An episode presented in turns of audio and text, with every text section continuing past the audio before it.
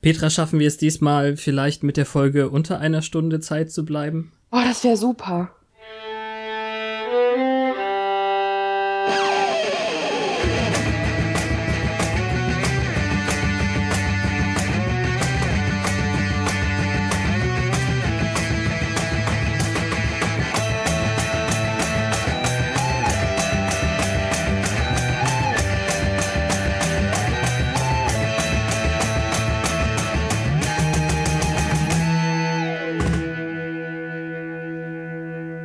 Hallo, hier Hallo. ist wieder Once More with Feeling mit Petra, Und mit Fabian. ein Podcast im Bann der Kieferorthopäden. Ich hab's gehasst als Kind. Ich auch. Aber ich hatte, Aber es hat sich gelohnt. ich hatte nie die feste Variante. Ich aber dreieinhalb Jahre lang. Ja. Damals weiß man auch nicht, dass man seinen Eltern dafür mal sehr danken wird. Wahrscheinlich sollte man das. Wir Worum haben, geht's heute? Wir sind heute bei Folge 4 von Staffel 2. Inka Mummy Girl. oder das Geheimnis der Mumie, glaube ich. Fragezeichen. Ich muss scrollen. Ich werde es für dich herausfinden. Wenn ich es Moment. nicht zuerst herausfinde. Das Geheimnis der Mumie, ja, ich hatte recht. Verdammt. Ja. Dafür weiß ich dann sofort den Namen der Folge in der nächsten Woche. Egal.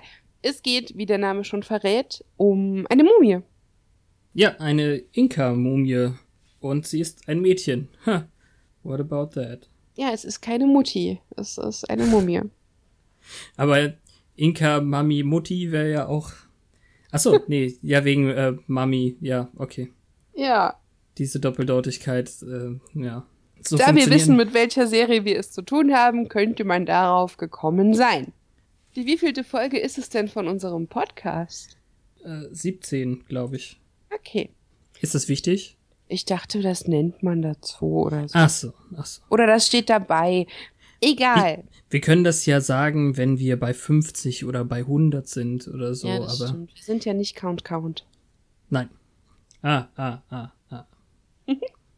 aber dafür können wir euch verraten, wer alles dabei ist. Mit Fahr diesem ab. wundervollen Intro, das Petra jetzt das erste Mal live hört, weil ich auch so ein tolles Soundboard gebastelt hat, wie Ingo das für die Sprechweisen hat. Muhaha. Hey, Sprechweisen. Buffy and the crew, where are you? Ich Buffy- find's so gut. Naja.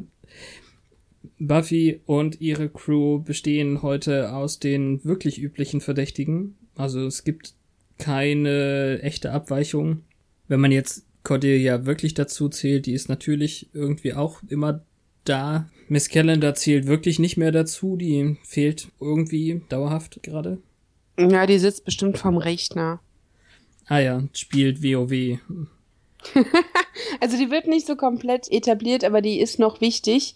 Cordelia spielt aber eigentlich auch eher so eine untergeordnete Rolle. Wenn die jetzt erschienen ist, dann nur, weil sie gerne gesehen wird, glaube ich. Ja, sie hat eine sekundäre Plotline irgendwie. Mhm. Und, und äh, wir kommen ja direkt gleich bald dazu, aber sie stellt uns ja interessante Leute vor, diese Folge. Ja, also sie ist Comedy-Element, finde ich. Ja, wie immer. Genau. Das hat Spaß gemacht, aber sie war nicht wichtig für die Handlung. Aber Cordelia muss auch immer rein, wenn irgendwas mit Schultanz oder so ist. hm, ja. Das geht nicht Aber- ohne. Starten wir durch mit äh, What's the Sitch? The sitch or not the sitch? Ich mag das. Sitch. Shakespearean. Ein bisschen. Ja.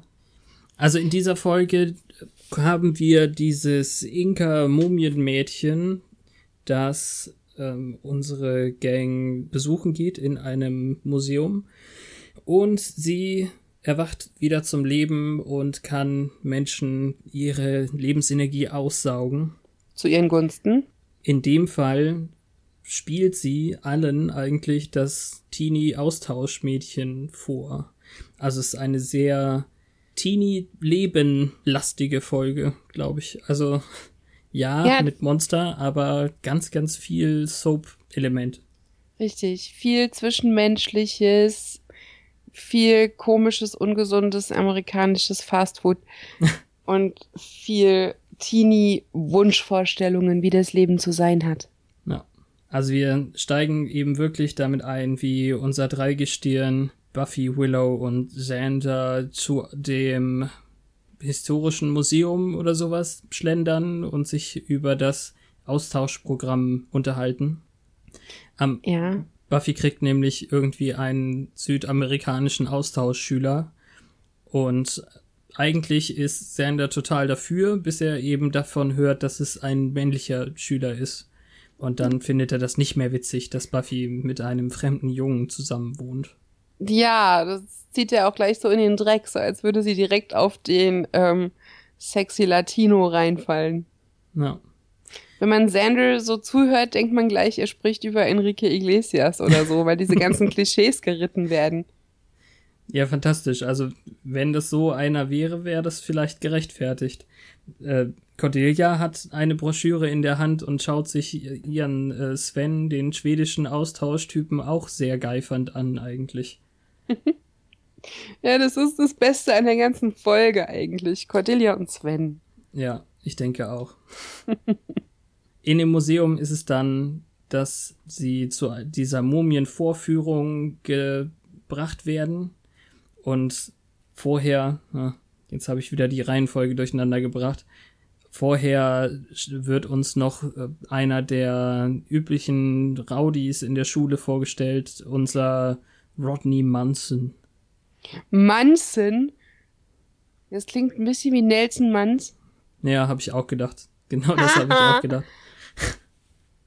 ja, haha, können wir nachher machen. Na, der will den Teller klauen, ne? Also diese Mumie liegt in diesem Sarkophag und hat einen Teller auf der Brust, so in den Hm. Händen. Und Also der Typ macht den entscheidenden Fehler und nimmt diesen, diese Scheibe. Ja. Den, das Siegel, mit dem anscheinend diese Mumie da gehalten wird. Wir kriegen, bevor das Intro-Lied abgefahren wird, ganz viel von dem Hintergrund schon, dass eben diese Prinzessin, die wegen ihrer Schönheit, glaube ich, sogar ausgewählt wird, eben für einen Inka-Gott geopfert wird und dann lebendig begraben, auf ewig ihr Dasein fristet oder keine Ahnung. Fluchkram halt. Und Rodney ist anscheinend eben so einer, der kann es nicht äh, lassen, irgendwie so Zeug zu klauen.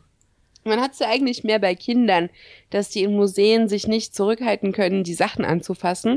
Und in Comedy-Serien wäre es ein Dinosaurierknochen, den er aus dem Skelett zieht und dann bricht das Skelett zusammen. Das stimmt. Bei seiner Einführung wurden, wurde uns auf jeden Fall schon gesagt, dass Willow ihm Nachhilfe in Chemie gibt und dass er Xander terrorisiert hat über Jahre und dauernd verprügelt. Wenn neue Charaktere eingeführt werden, ist es, sie müssen irgendwie in die existierende Geschichte eingefügt werden, weil sie sonst keinen emotionalen Anhangwert haben, wie auch immer. Ja, das ist aber eigentlich ganz nett, weil dadurch wird Buffy so in deren Insider-Wissen und in ihre Kindheit eingeweiht. Also es gibt immer auch einen Grund, warum sie es erwähnen, weil es ja albern wäre, wenn sie sich das Hm. gegenseitig erzählen, wo der andere doch dabei war. Ja, und irgendwie muss, muss ja auch der Schüler erklärt werden. Irgendwie. Richtig. Naja, wir sehen auf jeden Fall, wie diese Mumie, die da verschrumpelt im Sarkophag liegt, dann ihn küsst schon oder ihn auf jeden Fall irgendwie ähm, anfängt zu würgen. Ja, also ich erinnere mich dran, dass sie nach ihm greift. Ich glaube, diesen Mund-zu-Mund-Teil, den erkennt man da noch nicht eindeutig. Hm, hm. Und nach dem Intro haben wir wieder eine der üblichen Trainingssequenzen. Giles, der versucht Buffy zu trainieren, irgendwie im Training zu halten. Hast du auch das Gefühl, dass er immer ungeschickter wird? Mhm. Also im Prinzip, es, es mag dran liegen, dass er mit ihr nicht mithalten kann, weil sie besser geworden ist. Aber in dieser Staffel gibt's mehrmals solche Szenen, wo es dargestellt wird, als würde dieses Training für sie überhaupt keinen Mehrwert mehr bieten, weil Giles ungelenk mit viel zu starker Schutzkleidung nur noch wenigen äh, Hieben standhält und dann sie nach Hause schickt. Ja, das muss irgendwie Absicht sein. Ich weiß auch nicht. Ich habe Ja. übrigens ganz viel coolen Kram vergessen noch vor dem Intro. Ich habe mir das alles aufgeschrieben, weil ich das einfach diese Interaktion sehr cool fand. Also ich finde, Xander fängt schon sofort an, irgendwie und macht es in der ganzen Folge weiter, so ein bisschen übergriffig zu werden, so als könnte er irgendwas für Buffy bestimmen. In dem Fall eben, dass das ja so schrecklich wäre, dass ein Typ bei ihr einzieht und diese ganze Geschichte. Dafür, das, dass er sich im Staffelfinale einen eindeutigen Korb abgeholt hat, ja, eben. Und die Sache mit dem Antanzen in der ersten Folge für ihn auch nicht gerade gut ausging, ist ja. das schon seltsam. Schon wirklich seltsam. Also, Und dann, he doesn't get the signs. Überhaupt nicht. Ich finde, dass eben Cordelia diesen Katalog hat und weiß, wie Sven aussieht. Das ist so ein bisschen ein Plothole für die weitere Geschichte, was das angeht. Das stimmt hatte, habe ich so das Gefühl, ich will es nur schon mal sagen. Und, Krass, äh, ja, jetzt wo du es, ah ja. Ich finde es total faszinierend, wie Willow dann eben rübergeht und mit unserem Rodney redet, dass, ähm, dass sie zu Buffy sagt, äh, in dem Fall ist mal nicht die gewalttätige Sache die Lösung und Buffy sagt dann eben, ich benutze nicht ständig Gewalt, oder?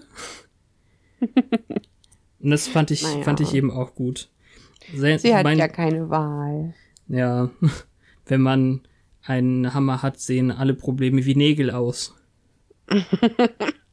Und ähm, den coolsten Satz, vielleicht sogar der Folge, fand ich eben von Sander, wie er sagt, ah, sie versprechen einem immer die Opferung und dann kriegt man nur alte Töpfe und Pfannen. In dem die Opferung. Naja, der, der Museumstyp sagt, und folgt mir hier in die Opferkammer, wo wir der, die junge Frau sehen, die geopfert wird oder sowas in der Richtung. Ah. Der Museumstyp sagt eben sowas in die Richtung. Und dann, dann sagt er, ah ja, Museen versprechen Opferungen, aber man kriegt nur alte Töpfe und Pfannen. Oh, Sandra, be careful what you wish for. ja, echt mal. Er sagt, Er sagt einmal zum Beispiel auch Exchange Boy. Fand ich auch sehr witzig. Ja. Wird irgendwann erklärt, warum weder Willow noch Sander einen Austauschstudenten bei sich aufnehmen? Ja, haben sich halt nicht angemeldet, schätze ich. Aber es macht ja auch wirklich nichts. Jetzt mal so, so, so rein der Logik halber, ist es nicht total bescheuert, dass Buffy sich angemeldet hat? Die ja, ja. weiß, dass sie ein bisschen was zu verbergen hat, nachts keine Zeit ja. und ähm, ja, eigentlich den Kreis nicht so erweitern sollte, mhm. derer, die von ihren nächtlichen Aktivitäten was mitkriegen könnten. Irgendwie tatsächlich. Ja, aber dann hätte diese Geschichte wahrscheinlich einfach nicht existiert. Ich hätte gern einen Satz gehabt, wo dann eben gesagt wird, dass es nötig war, dass sie das. Das war Snyders Idee oder sowas. Ja, genau. Haben Sender und Willow eigentlich Eltern? Die waren nicht beim Elternabend, das wurde auch nicht erwähnt, trotzdem waren sie beim Elternabend. Wir sehen es hoffentlich oh. später. Also, ich meine, immerhin haben wir schon etwas mehr gesehen von Willows Haus. Ähm, nicht nur Sanders Bett. Also nicht, nicht nur wie bei Sander das Bett. Hm, wer weiß. Naja. Ähm, Stimmt, ja. Die haben während, Telefon, also da bezahlt jemand die Telefonrechnung. Immerhin. Während des Trainings muss dann Buffy irgendwie versuchen, Giles zu überzeugen, dass sie ja eigentlich mal wieder nicht Patrouille laufen kann, sondern zu dem Tanz möchte. Ja, die ähm, Ich bin ein ganz normaler Teenager-Arie. Ja, häufig inzwischen, sehr häufig. Mhm. Na, das ist, weil wir hier noch nicht das große neue Böse vorgestellt bekommen ähm, so ein bisschen in den Fokus gerückt gegenüber der ersten Staffel, wo ja immer nur Meister und Sterben oder nicht sterben hm. Platz hatte. Ja, irgendwie Jetzt in ist dem so ein bisschen Gespräch, bagatellisiert alles. In dem Gespräch fällt ihnen dann irgendwie auf, dass Rodney gar nicht mit zurückgekommen ist von dem Ausflug. Ja. Und eigentlich finde ich das auch eine ganz coole Sequenz, wo sie dann eben sagen, naja, er, er wird wahrscheinlich äh, nicht von der Mumie angegriffen worden sein, die ihn dann tötet. ja. Aber dann gehen sie eben doch mal checken, was äh, los ist.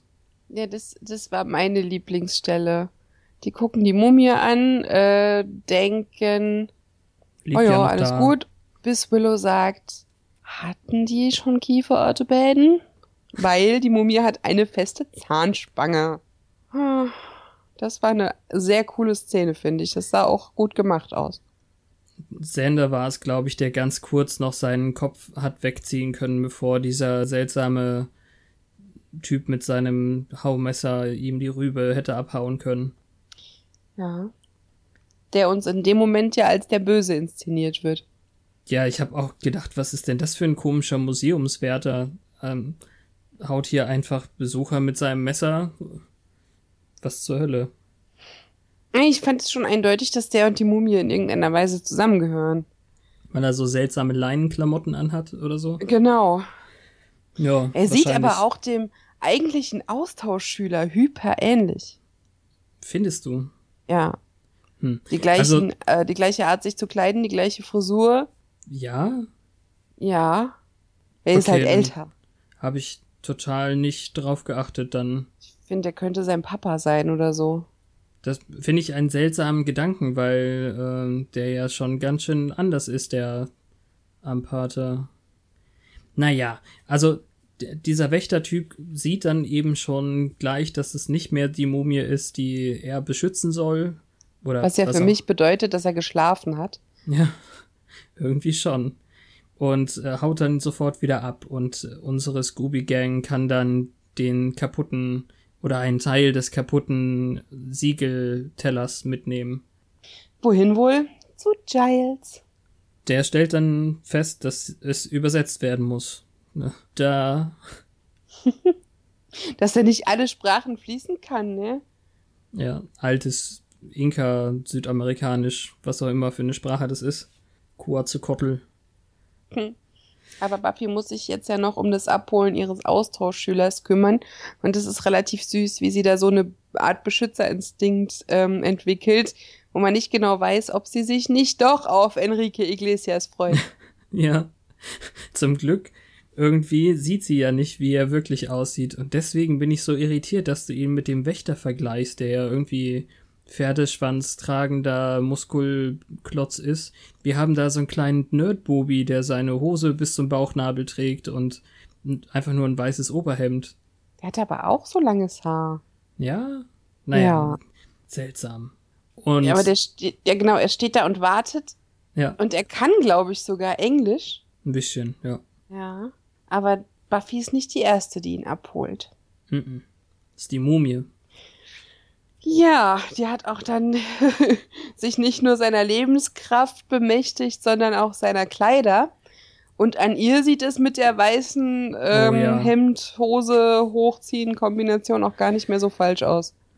Nicht so falsch ist ein seltsames Wort, um zu sagen, ui, smoking hot. Ja, das war in den 90ern auch so ein Ding mit dem Knoten in der Bluse, so. Ja, Man sieht nicht wirklich was und trotzdem ist es irgendwie sehr sexy. Die hat dann auf einmal ähm, makellose Haut und lange Walle-Walle-Haare. hm. Und es ist eben so ein leicht bräunlicher südamerikanischer Teint, wie es dann eben der Rolle irgendwie steht auch. Mm. Und dann ändert Sander schlagartig seine Meinung. Ja. Freut Übrigens, sich ich, sehr über das Austauschprogramm. ich finde die Folge eigentlich ziemlich gut geschrieben, weil eben auch in diesem Erklärteil ganz am Anfang vor dem Intro wir einmal kurz zu der Mumie, also schneiden. Erstens, um zu zeigen, wie sie aussieht. Und zweitens, um irgendwie darzustellen, dass sie ja sch- scheinbar zuhört. Sonst hätte sie eben in dem Moment nicht erfahren, dass Buffy einen Austauschstudenten hat, der abgeholt werden muss am Bus Dingsbums und sie jetzt eben dann ihn auch abholen kann. Ach so, du meinst, die hat sich das so ausgesucht, weil das von der Ethnie her glaubhaft ist. Nee, aber also ich wollte jetzt nur sagen, dass, dass wir gezeigt bekommen haben, dass sie davon weiß. Was Ah. übrigens ganz schön hart ist, weil dann eben diese verschrumpelte Mumie anscheinend ein Bewusstsein hat, trotz Siegelteller. Das erfahren wir ja später auch, dass sie noch weiß, dass sie durch ganz Amerika getourt ist und deswegen gutes Englisch spricht. Ah. Ist hart irgendwie. Jetzt verstehe ich das, okay, ja. Ja, das ist, ähm, das ist mies, aber Ja. gut geschrieben.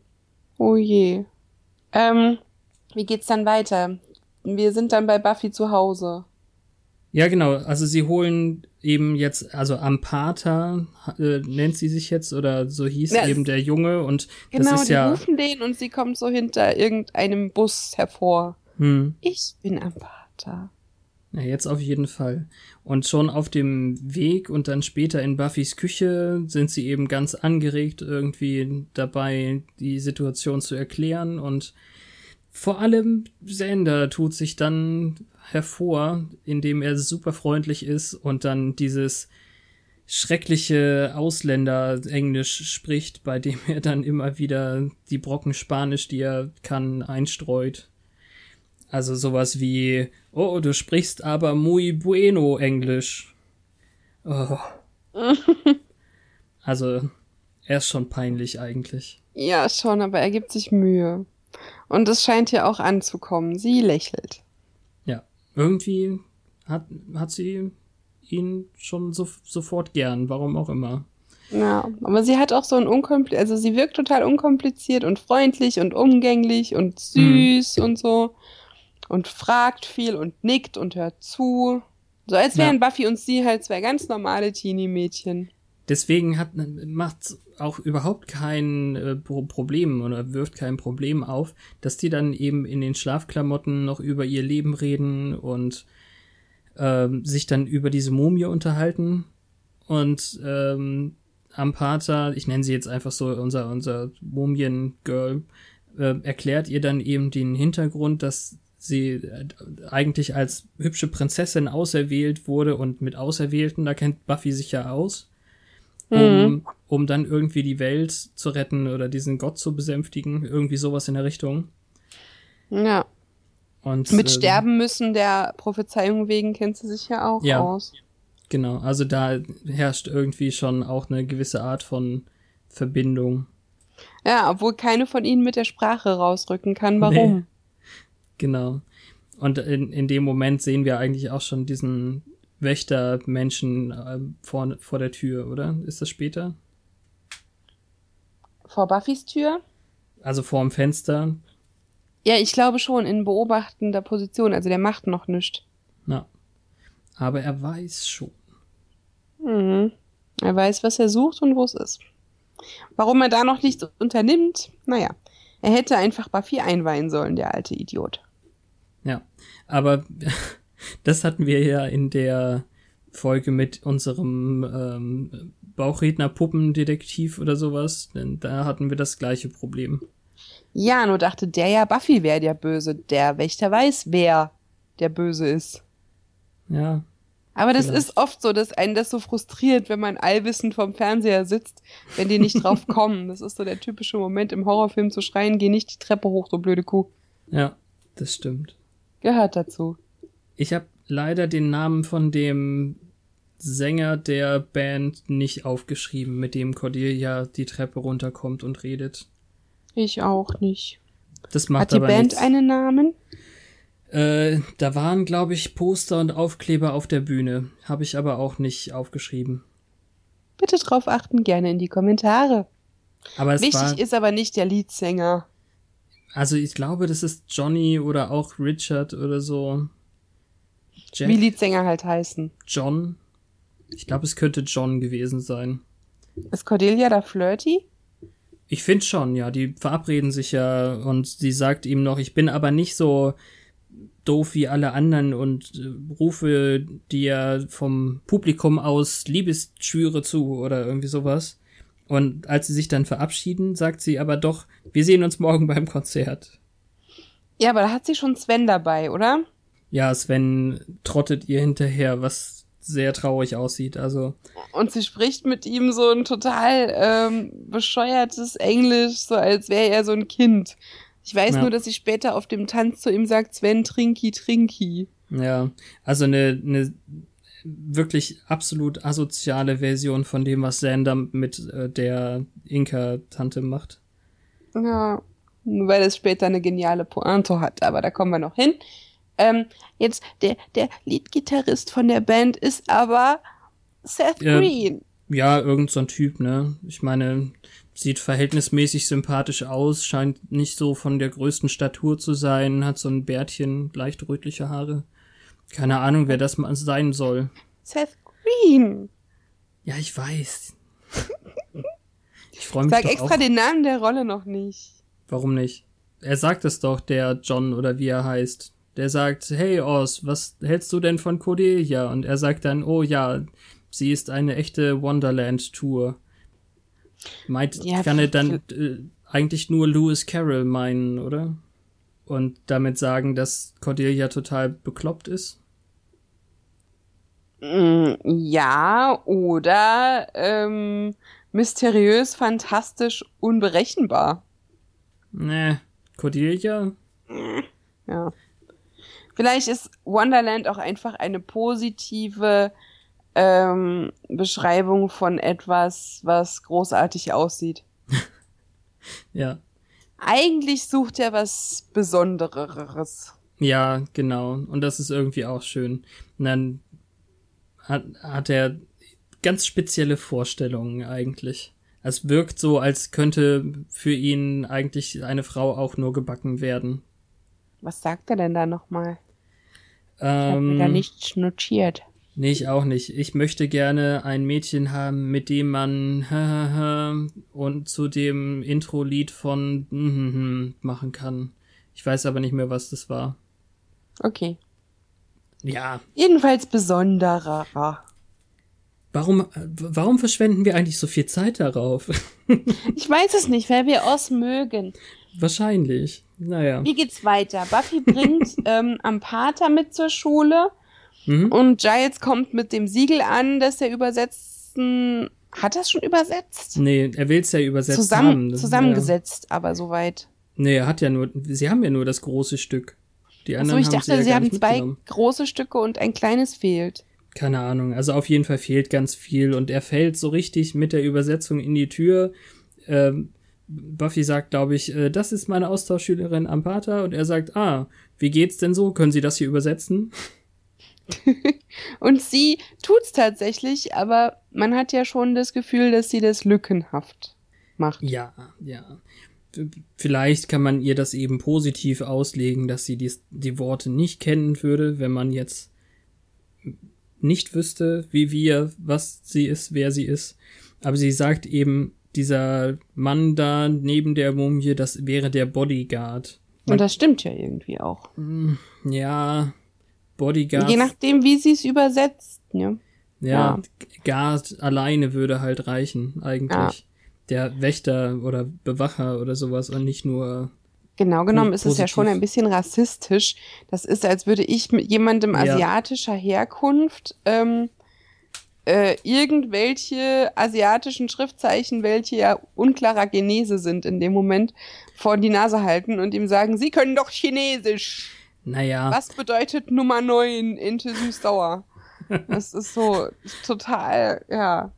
also sie wissen, dass tatsächlich der eigentliche Austauschschüler im am, äh, am Pater tatsächlich aus dem Bereich kommt, wo die Mumie herstammt. Das wurde gesagt. Also es ist lokal nicht so groß der Unterschied. Allerdings glaube ich, wäre es so, als wenn ich dir sagen würde, oh, hier ist dieses altdeutsche äh, Theaterstück, übersetz mir das doch mal. Mhm. Na, das, das vielleicht eher. Und es scheint ja auch eher eine Bildsprache zu sein. Das ist ja noch nicht mal irgendwie Text oder Buchstaben. Stimmt.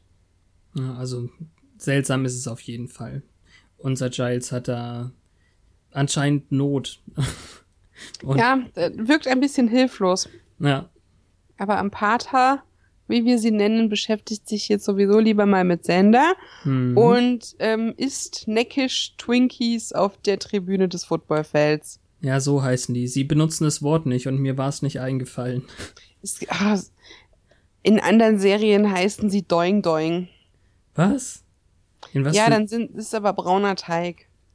Es sind immer so diese komischen industriell gebackenen Teigwürste mit Cremefüllung. ja. Und ich glaube, das sind Twinkies.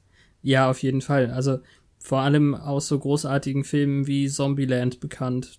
Also finde ich jetzt zumindest. Keine Ahnung. Nie Bei Full? House gibt's die Dinger auch und da heißen sie Doing Doing. Ah ja, verstehe. Vielleicht ist das dann tatsächlich eine alte Version davon oder sie durften den richtigen Namen nicht benutzen. Das gibt's ja auch manchmal. Ja. Aber ja, sie haben sehr viel Spaß damit, weil Sander ihr beibringt, wie man sich das ganze Teil fast komplett in den Mund stopft. Und sie findet nichts, was er tut, dorky. Ja, sie freut sich wahrscheinlich einfach nur, dass sie mal wieder Teenie-Spaß haben kann, anstatt tot in einem Sarg zu liegen. Ja. Ich glaube, sie fühlt sich lebendig und sie ist ein bisschen verliebt. Oh, Sender. Und äh, er benutzt sogar falsches Englisch und sie findet es nicht so schlimm. Und sie reden dann mit vollem Mund und so. Naja, süße Szene. süß und unbefangen halt. Ja. Auch wenn man merkt, dass sie halt ihre Sorgen nicht ganz vergessen kann, weil sie manchmal so ein bisschen Gedanken verloren in die Weite blickt. So. Ja. Hätte sie nach hinten geblickt, hätte sie vielleicht ihren Bodyguard kommen sehen, der sie dann schon wieder mit seinem Messer angreifen muss. Mhm. Hat Sender sie da verteidigt? Weiß ich nicht. Also weggebracht garantiert. Mhm, aber keine großartige Leistung, so dass man sagen könnte, man, die Man wächst über sich hinaus, ob seiner Gefühle für sie. Nee, hatte ich nicht das Gefühl. Okay. Also, weiß ich nicht. Der Arme also, ist einfach nicht zum Helden geboren. naja, wer weiß. Vielleicht kommt da ja noch mal mehr. Ja, stimmt. Ach so, währenddessen, das, ja, das ist immer diese Sache mit dem währenddessen. Ja, also während sie noch auf der Tribüne rumflirten, reden Willow und Buffy darüber, dass er ja schon offenbar sehr verknallt ist. Hm. Und da merkt man, finde ich, dass Willow ihn abgeschrieben hat. Nee, sie spricht ja explizit darüber mit Buffy, dass sie eigentlich froh war, dass er in Buffy verknallt war, weil das ja keine Zukunft hat. Und sie ihn dann so ein bisschen hat warm halten können dadurch in, in ihrem Kopf. Also als sie dann eben meint, oder ich warte darauf, dass er jedes potenzielle Mädchen der Welt datet, bis er sich endlich zu mir herablässt oder so ähnlich. Und ähm, naja, ich habe aus also, dieser Resignation halt gelesen, dass sie das selbst scheiße findet von sich. Ja, naja, klar. Als sie dann eben meint, oder ich äh, lass ihn einfach gedanklich gehen, dann beglückwünscht Buffy sie dann sofort. Und sie relativiert am Ende nochmal, indem sie sagt, ich habe mich aber noch nicht entschieden. Mhm. Na, also das ist, ich glaube, das ist die Natur dieser Serie, dass das alles offen gelassen wird. Ganz ehrlich. Ja, es, es musste aber auch in dieser Folge noch einmal thematisiert werden, was jetzt von ihrer Seite aus mit den beiden ist. Hm. Weil auch sie könnte ja eventuell mal jemand anderes kennenlernen. Ach, Und das unmöglich. ist lustig. Ja, doch. Computerdämonen und Sender, mehr hat sie nicht als Ziel. Noch nicht. So, also ich weiß, dass sie jetzt einen kleinen Anfall hat, aber ich weiß nicht, ob der darin Hm. mündet, dass sie jemanden ähm, leer saugen muss. Oder Nee. ob sie einfach nur Angst hat, dass sie wieder eingesperrt wird. Ja, ich glaube, das war's. In der Bibliothek dann kommen, glaube ich, unsere Scoobies der Sache ein bisschen näher, was dann darin resultiert, dass das Mummy Girl so ein bisschen schlechte Laune bekommt. Ich erinnere das, glaube ich, auch viel drastischer, als es eigentlich war, aber ähm, sie stürmt auf jeden Fall davon, als sie davon sprechen, dass sie dieses Siegel zusammensetzen wollen. Ich weiß nicht, ob sie es da schon wissen, aber sie ist irgendwie der Meinung, es muss zerstört werden und das ist ja auch ganz klar.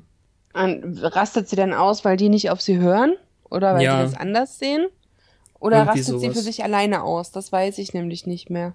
Nee, sie stürmt, also sie unterhalten sich darüber, über dieses Siegel und dann stürmt sie auf jeden Fall raus, weil sie nicht das machen Okay. wollen, was sie will. Und dann sind sie wohl der Meinung, dass wahrscheinlich der Bodyguard-Typ die anderen Teile haben muss. Aber Und da denken sie aber ja noch, der ist der Böse bei der Nummer. Ja, genau. Ich weiß auch gar nicht, warum wollen sie die anderen Teile denn haben? Also, das, die Mumie ist ja jetzt hier, abgesehen von ihrem Mitschüler, noch gar nicht wieder in Erscheinung getreten. Na, und die wissen ja aber, dass das eine Frau ist, also können sie auch nicht denken, dieser Wächter wäre an die Form der Frau gebunden oder so. Wir rütteln, glaube ich, gerade schon wieder an der, an der Struktur dieser Folge ganz heftig. Ja, also Ampata trifft auf den Bodyguard, wo wir dann auch Ähm. sehen, worauf der aus ist. Ja, nämlich genau. sie Also wieder sie, einzufangen. Sender hatte sie nämlich äh, gerade eben zum Tanz eingeladen und sie geht, geht sich die Nase pudern oder wie auch immer man das nett sagen möchte. Ja, aber sie hat natürlich Ja gesagt.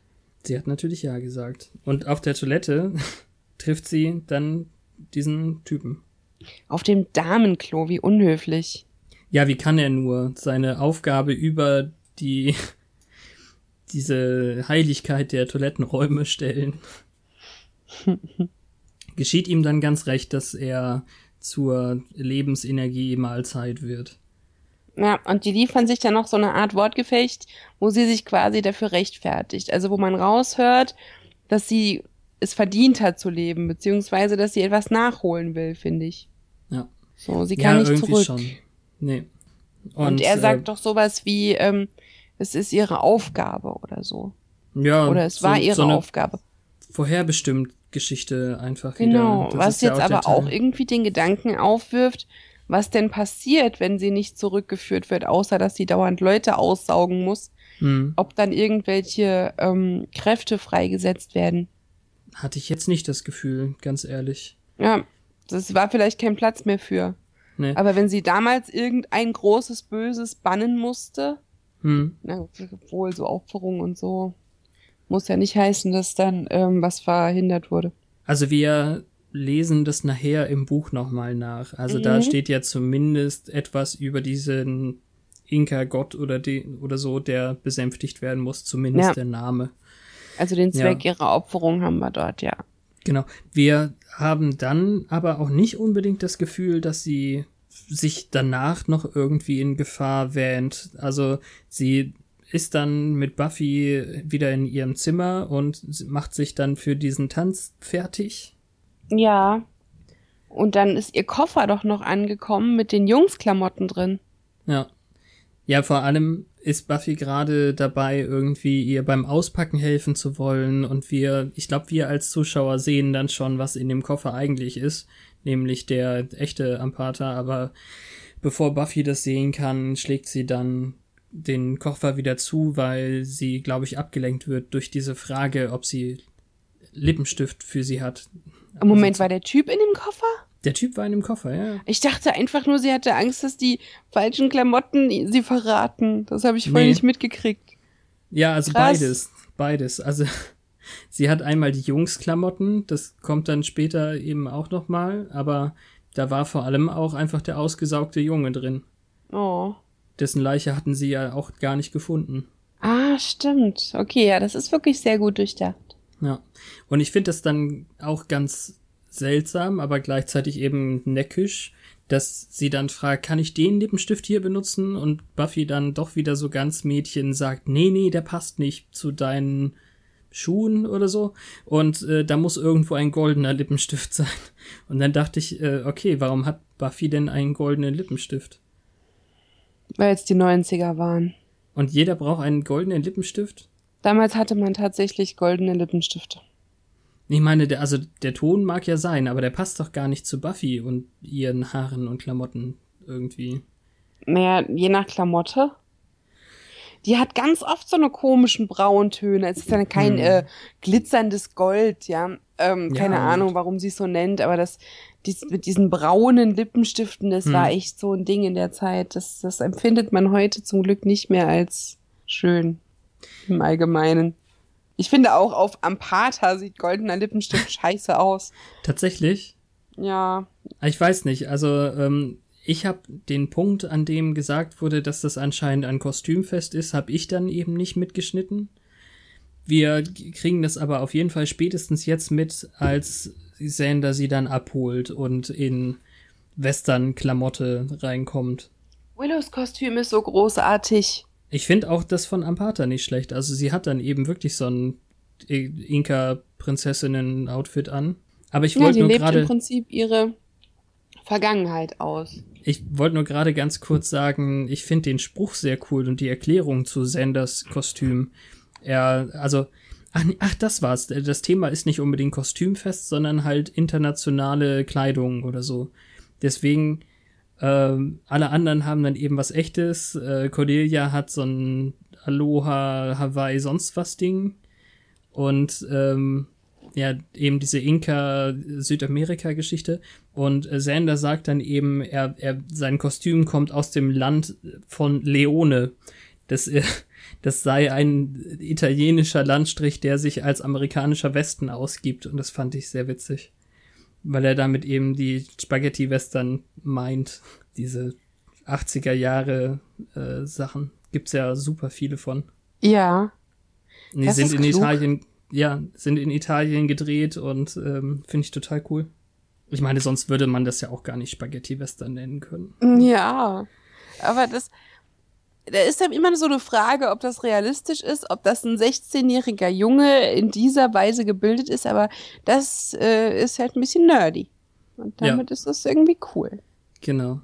Und äh, jetzt kannst du gleich zu dem coolen Willow-Kostüm kommen, weil eben genau diese Zweigeteiltheit, sag ich mal, sofort rausgestellt wird, wie dann Cordelia in ihrem im Endeffekt Bikini mit ein bisschen äh, Palmenfransen oder sowas als Aloha Hawaii-Mädchen reinkommt und dann Hallo sagt zu Willow.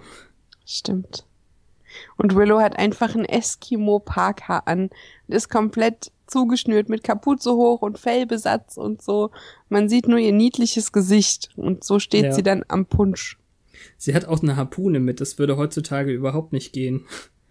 Zu irgendeinem Fest irgendwas Waffenartiges mitbringen. Stimmt. Aber es Das ist würde schon, auch aus Political Correctness, glaube ich, nicht gehen. Weil Ja. was äh, erlegt man mit Harpunen? kleine süße Robin. Robbenbabys, wobei dann hat man auch mal einen Schläger. Ja. Also in, in, in, in jedem Fall ist es irgendwie so historisch korrekt und äh, dass sie hier überhaupt ein Eskimo sagen, finde ich auch immer. Zu, also auch in den 90ern wusste man doch schon, dass die nicht gerne Eskimo genannt werden, oder? Haben die das auf Englisch gesagt? Ich weiß gar nicht mehr. Mhm. Heißt es auf Englisch auch einfach Eskimo? Ja, sie, sie benutzen das Wort, also theoretisch müsste man natürlich Inuit sagen. Ja, das war mir auch aufgefallen. Ich wusste nur nicht mehr, ob es sich äh, genau entspricht. Und jetzt haben wir auf jeden Fall nochmal diesen witzigen Nebenplot mit Cordelia, die dann nur noch über Sven rumbitcht. Ja, hier kommt auch Drinky Drinky. Ja, Punchy Punchy. Go have a Dingsbums Drink, Saftdrink. Hol dir einen Saft, Mann. Ja, das ist doch dann, als Sven seinem Kumpel erzählt, ich weiß nicht, was die Alte hat. Die redet mit mir, als wäre ich bescheuert. Irgendwas stimmt mit der nicht. Ja, das Witzige ist ja, ähm, eine als japanische Frau, also ich weiß nicht, also so ein richtiges Geisha-Kostüm ist es nicht, aber so, so, so ein bisschen in die Richtung. Eine Kumpeline von Cordelia nimmt ihn dann eben mit. Ich habe kein Problem mit ihm rumzuhängen, sagt die dann und nimmt ihn dann mit. Und ich glaube, der schüttet er sich dann aus. Und ja, aber die Szene ist sehr witzig und er sagt dann eben, sie kann, kann sie überhaupt richtig Englisch sprechen? Ja, das hat Spaß gemacht. Ja. Man sieht nicht, wie sich das aus auflöst mit den beiden, aber ja, Ja. Cordelia wächst einem halt immer mehr ans Herz, finde ich. Ich wünsche mir aber, dass Sven mit der japanisch angezogenen dann noch ein bisschen rummachen kann. Also Sven hat ja übrigens auch so ein schwedisches. Wikinger-Kostüm irgendwie ähm, an. Also so ein historisch dann nicht so akkuraten Ich wollte gerade sagen, die so. Wikinger kamen aber nicht aus Schweden. Warum nicht? War das nicht, weiß nicht, Norwegen? Ach, ist doch alles eine Suppe. Ach Skandinavier. so, Ja, weiß ich nicht. macht nix. Ein schlecht fundiertes Halbwissen wurde Ihnen präsentiert von mir. ah, Naja, von mir auch. okay, dann passt das ja. Ergänzt sich. Während Also- dieser ganzen Partygeschichte sind Buffy und Giles auf jeden Fall auf dem Weg zum Museum, glaube ich. Weil sie am Paters Leiche gefunden haben. Nee, Quatsch, die wollen, also sie, sie planen später irgendwie ähm, zum Museum zu fahren und dann kommt Giles bei Buffy an. Und da kriegen sie dann eben mit, dass sie eben wirklich die jungen Leiche in dem Koffer finden. Ach, verdammt. Ich habe Genau, und erst ist sie irritiert von der Herrenunterhose, Ja, dann kommt die Leiche zum Vorschein. genau. Ich habe das vorhin vergessen. Ich finde das so großartig, wie diese, dieser Konkurrenzkampf, den der ja gar nicht zutage tritt, äh, zwischen Buffy und der, der Mumie, wer eigentlich weniger zur Gesellschaft gehört, die Auserwählte oder die Jägerin. Und die Stelle, wo dann sie abgeholt wird von den anderen und Joyce sagt dann zu Buffy, ach, ich wünschte mir, du würdest auch mal zu so einem Tanz mitgehen. Das Mädchen hat sich so gut eingelebt hier, obwohl sie aus Südamerika kommt. Also, so ein Mhm. Seitenstich von ihrer Mutter, das fand ich wirklich witzig. Stimmt, ja. Und das unterstreicht nochmal, wie wenig Buffy sich dazugehörig fühlt. Die hat da jetzt aber auch gar nicht irgendwie gegrämt von wegen kein Date und kein Nö. Grund hinzugehen. Irgendwie nicht, das stimmt. Was so das eigentliche typische Teenie-Ding gewesen wäre. Alle gehen zum Tanz, nur ich nicht. Hm. Ja, Aber- und dann müssen sie halt Inka Mummy Girl suchen, mm, wobei sie ja wissen, wo die ist. Also Mhm. was machen die im Museum nochmal Ja, also vorher? Giles hat, glaube ich, dann endlich verstanden, dass, um sie wieder einzufangen, sie diesen Teller wieder zusammensetzen müssen. Ach so, und dann kommen sie erst drauf, dass der Rest dieses Tellers noch bei dem Sarkophag liegt. Genau, hätten sie vorher ein bisschen besser hingeguckt, dann wäre es ähm, einfacher gewesen. Ganz Mhm. typisch eigentlich, dass es eigentlich nicht so richtig gute Probleme hat dann. Aber währenddessen auf dem Ball hat Oz ein Auge auf Willow geworfen. Und die Szene ist eigentlich doppelt cool, weil ähm, Ampata mit Xander tanzt und das eben auch schon glatt eng umschlungen und richtig so das, was man sich eben so wünscht in dem Alter. Und Oz steht mit seiner Gitarre, er ist halt, wie gesagt, der Lead-Gitarrist, steht mit seiner Gitarre und sein äh, Sänger guckt kurz zu ihm und er fragt dann, wer ist das Mädchen da? Ach, das, das ist die südamerikanische Austauschschülerin oder so. Nein, nicht das Mädchen, das da im Eskimo-Outfit. Also der benutzt auf jeden Fall Eskimo. Mhm. Und da wissen wir, ach ja, könnte ja nett Da sein. passiert vielleicht noch was. Es ist währenddessen ganz niedlich mit ein paar, also mit der Mumienprinzessin und Xander, wobei wir dann, glaube ich, sehen, dass ihre Haut austrocknet. Ja. Das erschreckt sie. Also sie wollte gerade äh, Xander küssen, um ihn zu küssen. Nicht unbedingt, um ihn auszusaugen. Äh, und an der Stelle habe ich dann auch so gedacht, das muss ja eigentlich also ein ziemlich cooler Fastkurs sein für Xander. Also man hört diesen, diesen Soundeffekt fürs Aussaugen so ganz leicht anklingen. Und ähm, ich denke, dann gefühlt müsste er dann weiche Knie bekommen haben oder irgendwie sowas, was das irgendwie ganz cool macht. Hm. Ja, Das ist halt die ja Frage, nichts. ob die das bewusst steuern kann. Das ist wirklich Ob die Frage. sie Ich nur denke, nimmt, wenn sie braucht. ich denke oder ob schon. sie nimmt, wenn sie will. Also die andere Szene, die äh, gleich noch kommt, die lässt das eigentlich vermuten. Dass sie nur nimmt, wenn sie braucht. Mhm. Ja, sie will dann im Prinzip den Akku aufladen an Anthony? Jonathan. Jonathan? Mhm. Ähm, so, ja, der da das- zum ersten Mal in Erscheinung tritt. Stimmt, ich habe das wir haben schon äh, untereinander darüber gesprochen, wer das ist, deswegen Ja, also es gibt später noch eine Dreiergruppe von Antagonisten, die aber nur bedingt was drauf haben und einer davon ist halt ein kleiner Schauspieler, der öfter vorgekommen ist in der jeweiligen Zeit. Ähm, hier ein Schüler der Sunnydale High, der sein Mhm. Glück nicht fassen kann, weil ein Pater nimmt ihn mit hinter in ein Hinterzimmer oder so mhm. und äh, macht Anstalten, ihn zu küssen und er fragt noch, bist du nicht mit Xander hier? Sehe ich aus, als wäre ich mit Xander hier? Mhm. Er Und dann werden sie aber unterbrochen, bevor sie ihn seiner Kräfte berauben kann. Ja, ist ärgerlich. Aber er, er hat auch auf jeden Fall mitbekommen, dass, äh, Entschuldigung, ähm, er hat auf jeden Fall mitbekommen, dass ihre Hände schon ein bisschen rauer und seltsamer werden. Also gespürt, nicht gesehen. Ja, genau, weil es ja dunkel und schummrig ist. Aber dann kommt, glaube ich, Xander, oder? Mm, oder Und Willow. sie verjagt ihn. Auf jeden Ich Fall kommt nicht, also- jemand rein und Jonathan kommt davon ungeküsst. ich glaube, ja, nee, es muss Xander sein, da kann ja gar niemand anders dabei stehen. Ja, und dann hat sie halt so ihren inneren Konflikt. Hm. Sie liebt ihn, darum will sie ihn verschonen, aber sie will weiterleben, darum will sie ihn doch küssen. Und ich glaube, sie ist letztendlich kurz davor, zu ihren egoistischen Motiven zu Hm. entscheiden. Und in, an der Stelle küsst sie ihn ja definitiv, ohne ihn leer zu saugen. Also nimmt sie, wenn sie will, aber es fällt ihr wahrscheinlich schwerer, wenn sie braucht, Sehr wahrscheinlich. es sein zu lassen. Würde ich jetzt einfach mal so sagen. Ich will jetzt kurz, kurz mal ganz kurz auf so Kleinigkeiten ähm, eingehen. Willow in ihrem coolen Kostüm steht an einem Buffet, wo sie mit, mit dem Handschuh nach der Spitze eines Käse-Eiffelturms greift und ihn dann einfach äh, fallen lässt. Also irgendwie unpraktisch, aber total niedlich. Ja, das stimmt. Solche kleinen Szenen mit Willow waren echt cool in der Folge. Und ihre Niedlichkeit ist ja auch der Tatsache zuträglich, dass Oz gerade ihr zuguckt. Ja.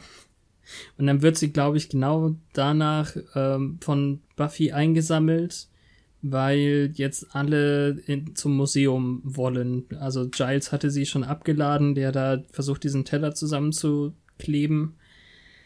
Und alles trifft sich dann eigentlich im Museum gleich. Gab es da nicht noch den Moment, dass Oz irgendwie steht, wo ist sie hin? Ja, sie, genau das ist, sie wird da abgeholt und dann kommt er, ach, äh, warte, oh, Na, aber vielleicht findet er ja einen Weg. wer weiß. Ich, Aber also wie ich, kommen denn jetzt Sander und Ampata ins Museum? Zu Fuß. Warum? Keine Ahnung. Also, äh, ich glaube, sie spürt, dass der Teller zusammengesetzt wird. Das war's. Und äh, deswegen muss sie Giles irgendwie abhalten. Und das tut sie dann eben auch. Giles hat gerade den blassen Zwilling gefunden, der zu dem anderen geklebt werden muss. Und ähm, dann haut sie ihn und ihm den Teller aus der Hand, der dann für immer zerstört ist. Also noch bröseliger wahrscheinlich. Ich finde es übrigens mit dem Teller so mittelmäßig. Also sie haben ein großes Stück und brauchen da auch nur drei oder vier kleinere Stücke dran zu kleben. mhm. Ich verstehe nicht, warum man da so Riesenprobleme mit hat. Man sieht es doch an den Stücken schon alleine. Und also, Ja, wenn Naja. das jetzt nicht tausend Splitter sind, könnte man das schaffen. ja, vorher waren es nicht tausend Splitter, jetzt schon. Also es scheint so, als hätte Giles noch nie in seiner Freizeit ein Puzzle gelöst und das, ähm, oder zusammengesetzt, wie auch immer man das sagen will. Und das glaube ich ja eigentlich der Serie jetzt nicht. Meinst du, ein Wächter puzzelt gerne? Meinst du, er hat dafür keine Zeit? Nein. Hm. Aber er ist doch so ein britischer Puzzletyp eigentlich. Wann ist man denn ein Puzzletyp? Ich will jetzt keine Hörer ver verprellen damit, dass ich sage, wenn man langweilig ist, aber irgendwie, ich mag keine Puzzle. Ich glaube, der hat dafür viel zu viel lesen müssen und viel zu viel sich vorbereiten müssen auf seine Wächteraufgabe und hat deshalb immer nur gepuzzelt, wenn es einen wissenschaftlichen Mehrwert bietet. Wie bei Tellern. Ja. Nur hat er wahrscheinlich noch viel zu wenige Inka-Teller gefunden, um sich auf diesen Tag vorzubereiten. Das ist doch ein positiver Mehrwert. Wenn er das jetzt überlebt, diesen Showdown, dann kann er ja vielleicht Puzzeln steigern. Genau. Dann kann er Inka-Teller-Experte werden. Cool. naja, ähm, ja, Showdown. Xander, Willow und Giles versuchen dann irgendwie die Mumie in Schach zu halten. Ich krieg's jetzt, tats- ich hab's vorhin erst gesehen, ich krieg's nicht vollends zusammen. Also es ist auf jeden Fall so, dass ähm, Ampata Willow am Kragen gepackt hat und sie versucht zu küssen und auszusaugen, als Xander reinstürmt. Und dann, ah, jetzt weiß ich's. Sie hatte ja Buffy in, in den Sarkophag gesperrt, deswegen ist die aus dem Bild. Ah. Ich erinnere mich nur noch an die Konversation. Wenn ich sie nehme, können wir zusammen sein. Mhm. Ja, und dann musst du den nächsten und den nächsten nehmen und ich werde nicht zulassen, dass du sie aussaugst und Mhm. äh, aber ich liebe dich, la la la. Und ich war noch ein Kind oder ein Mädchen und ich, ich habe es nicht verdient und aha. Okay, ja. aber deswegen musst du nicht dieses Leben nehmen, bla bla, Moral, Moral, Moral. ähm, Buffy to the Rescue oder wer auch immer, alles vorbei. Nee, ja, also Sander ähm, sagt dann eben ganz eindeutig, wenn du jemanden töten willst, dann töte mich, was oh. sie ja dann so lange, also die, die Mumie einfach so lange moralisch und, und wegen der Gefühle in Schach hält, bis sie dann eigentlich austrocknet. Im ja, Endeffekt. also, sie ist, also sie hatte schon die Versuchung. Ja.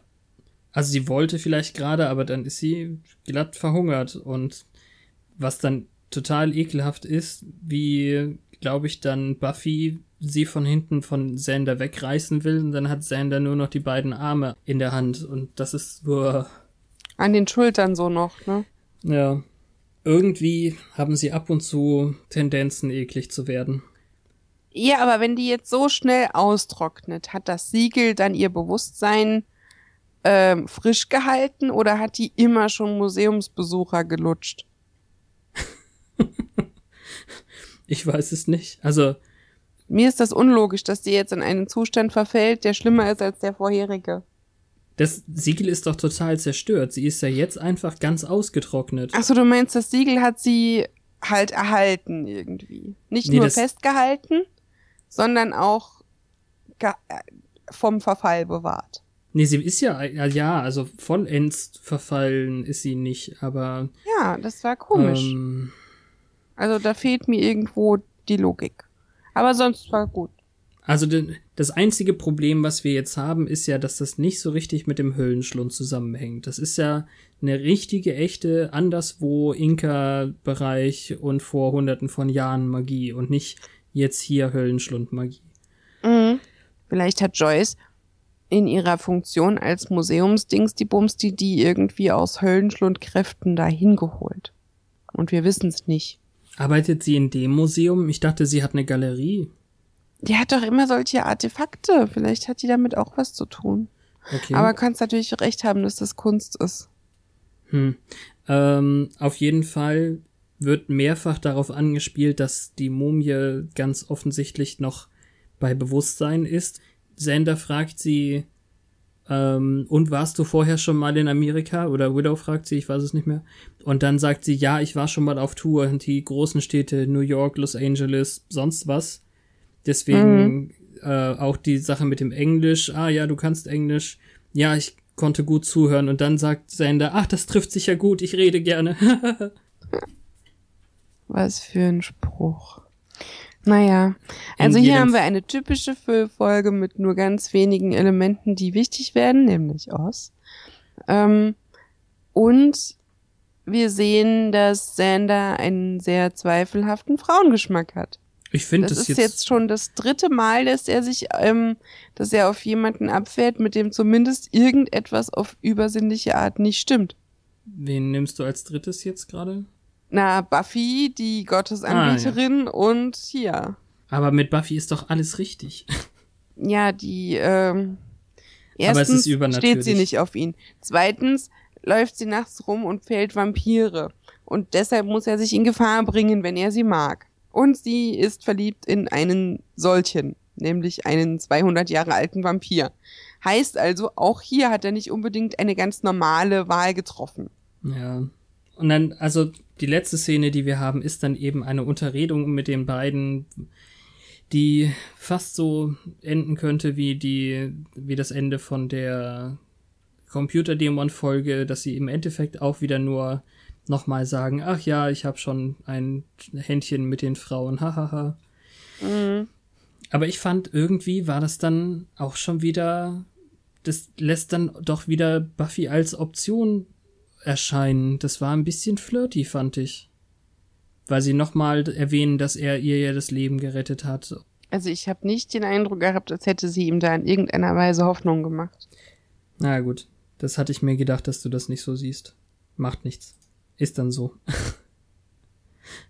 Also ich bin der Meinung, sie hat ihm eindeutig gesagt, dass sie ihn auf diese Weise nicht sieht und das könnte er mal so langsam akzeptieren. No means no. And maybe means no too. Darum fand ich ja ihre äh, Antanzaktion so widerlich. weil das halt so ein typisches Frauenbild zeichnet, von wegen Frau sagt Nein und meint Ja, Hm, auch ja. wenn sie da nicht ganz bei sich war. Aber in dem Moment hat er sich ja anständig verhalten, hat keinen Nutzen rausgezogen und sich nichts drauf eingebildet, weil er wusste, in dem Moment geht's nicht um ihn. Er war auch Also- irgendwie ein bisschen zu paralysiert wahrscheinlich. Ja, aber im Prinzip weiß er, dass er sich keine Hoffnungen machen muss und dass es keinen Unterschied macht, ob die jetzt in einen Vampir verliebt ist oder in niemanden. Und äh, nächste Folge werdet ihr nächste Woche hören, geht's ja noch mal so weiter, dass er mit dieser diesen Besitzansprüchen und dieser Eifersucht sich selbst in die Scheiße reitet. Hm. Und das zieht sich jetzt halt schon ein wenig zu lange. Ich hoffe, das findet bald ein Ende. Na, eigentlich weißt du es ja. Aber. Ich weiß ja. nicht mehr, wie lange es dauert, bis es ein Ende findet. Okay, immerhin. Was sollen wir zuerst machen? Ins Buch gucken, oder? Ja, dann schauen wir ins Buch. Ich nehme mal mein Buch. Demons of the Hellmouth. zur Hand. Ja. Seite 114. Am Pater Ein- Gutierrez. Ein wunderschönes Bild mit dem hübschen Mädchen und ihrer grün verschrumpelten Hand. Die Hand ist aber gut gemacht. Ich finde auch, aber das ja gleich erst in den Fangzähnen. Mhm. Woll- Wolltest du, sollte ich? Ich wundere mich gerade, dass Sander gar nichts an den Rand geschrieben hat. Tja, aber dafür Ja. Buffy zweimal. Mach du den Anfang, ich will den Namen nicht nochmal falsch aussprechen.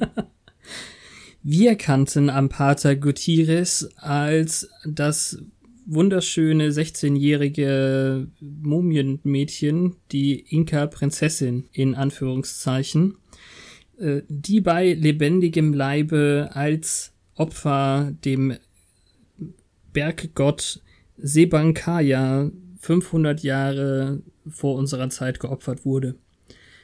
Sie war ursprünglich ein ähm, Exponat im Sunnydale Museum und das verfluchte Siegel in ihrer Grabkammer sollte eine Warnung darstellen, sie nicht zum Leben zu erwecken.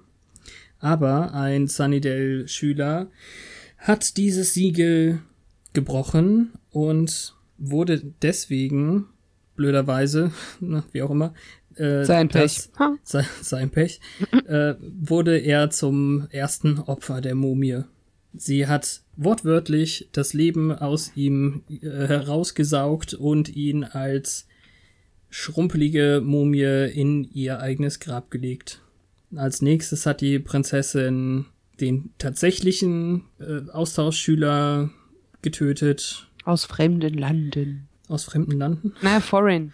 Ach so, ja, Austausch Den- ist ja das, oder? Den fremden, nee, das ist Ex Exchange Foreign Student. Aber foreign heißt fremd. Jetzt kannst du nicht damit, also die meinen ja nicht nur, dass man den noch nicht kannte, sondern tatsächlich, dass er ein Ausländer war. Ja, aber ich dachte, das steckt in Austauschschüler drin. Finde ich nicht. Okay. Du hast ja eben noch so, ist ja egal. Aber eben haben wir noch betont, dass der aus der gleichen Gegend kam. Ach so, ja, ja, ja. Ja, und äh, dessen Name war eben Ampata Gutierrez und dessen Namen hat sie dann angenommen. Nicht nur den Namen, sondern die Identität, äh, möchte ich dazu sagen. Mhm.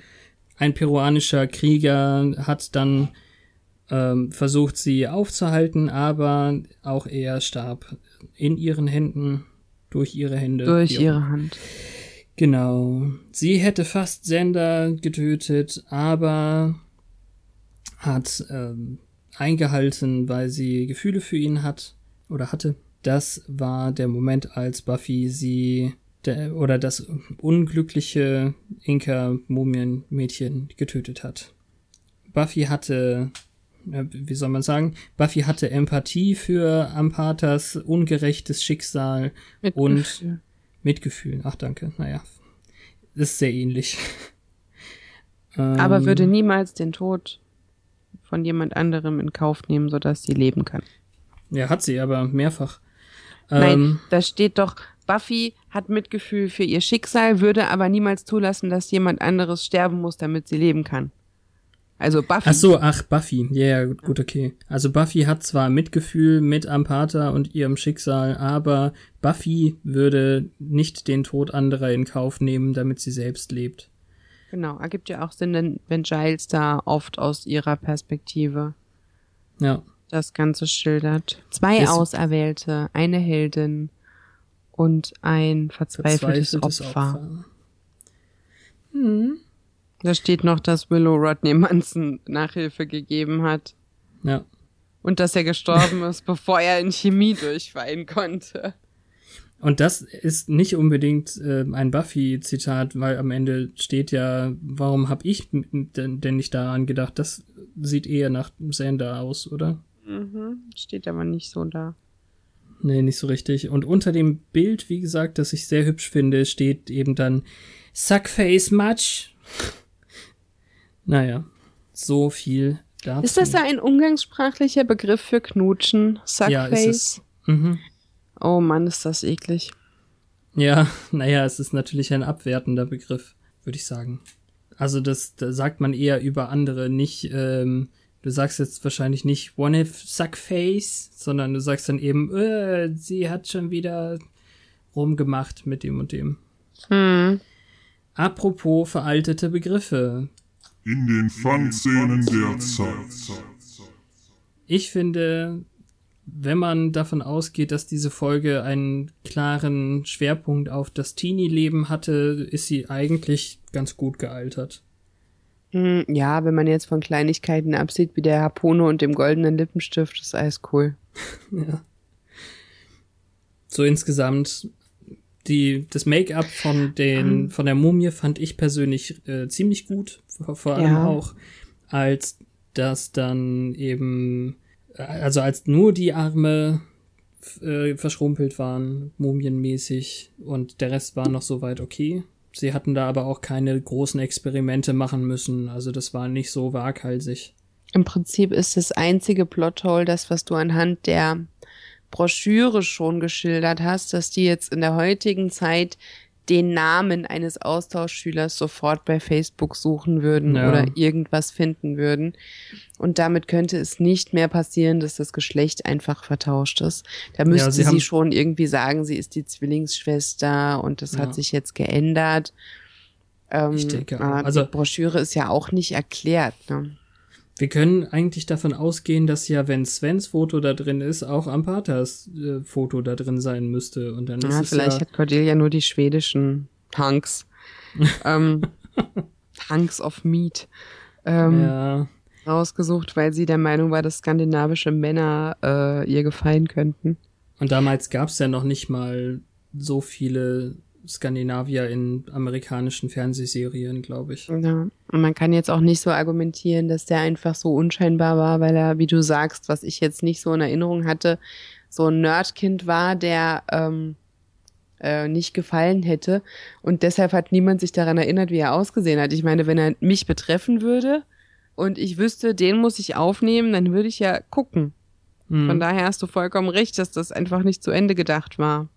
Also einige Sachen, warum macht sie da überhaupt mit, hatten wir ja schon erwähnt. Und Mhm. man hätte, glaube ich, das Siegel und das Schicksal ein bisschen expliziter noch erklären können. Das stimmt. Nein, Aber Zahnspangen gibt's heute auch noch und darum wäre das mit der Zahnspange als Aufhänger, warum überhaupt jemand merkt, dass die Mumie nicht die ursprüngliche Mumie ist, heute auch noch gegangen, finde ich. Ja. Vielleicht wären es auch die Flash-Tunnel gewesen. Uh, ja. Aber dann hätte man eben, ja, weiß ich nicht, haben das Inkas nicht auch gemacht? Dann hätte man einfach eine Mumie aus einer anderen Gegend genommen oder so.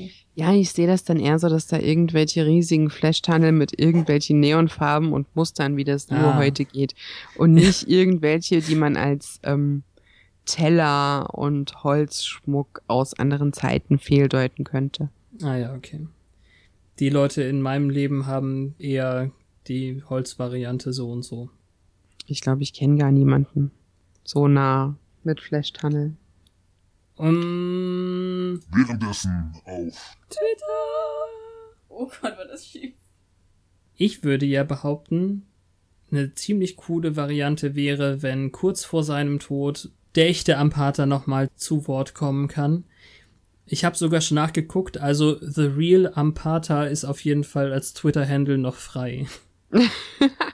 Ja, das wäre cool, weil er nicht abgeholt wird oder so oder weil er sich freut. Ja, wir können ja gebrochenes Englisch schreiben. Sie Ja, ist, vielleicht hatte er ja auch eine Broschüre. ja, stimmt. This Buffy chick is not picking me up. Wait, there's someone calling my name. Sounds strange. Finde ich eigentlich ganz gut. Das passt ganz gut. Oder er sagt, I hope I'm gonna get my first kiss in America. Uh, ja, das ist natürlich wäre ja vielleicht eine Option gewesen, dass Willow ihn hätte toll finden können. Wieso muss denn jetzt Willow herhalten? Weil Sender auf ihn wahrscheinlich nicht gestanden hätte. Ja, aber Willow war doch hier noch in keiner Weise lüstern. Auch Ja. nicht, als es noch hieß, Enrique Iglesias kommt. Ja, aber er, ich habe ja gesagt, wenn er so ein nerdy Kind ist, dann findet sie vielleicht seinen Geist sexy und nicht seinen Körper. Ach so. Mensch, jetzt legt mir das doch nicht negativ aus. Nein, nicht dir. Nur das.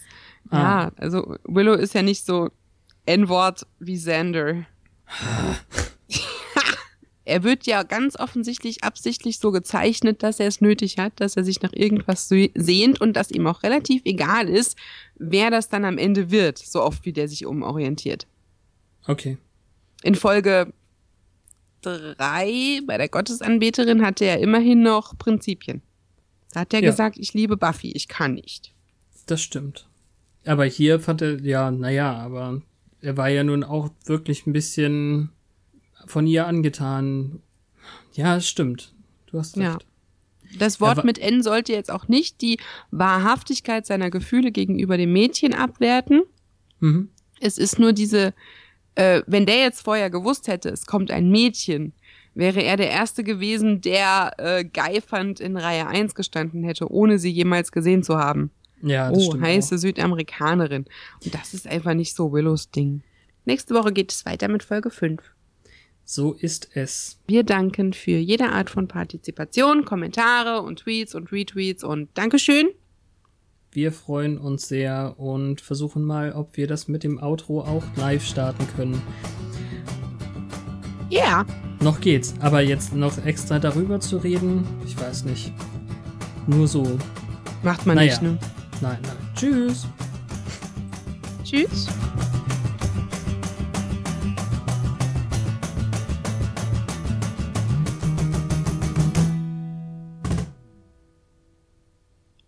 Ähm,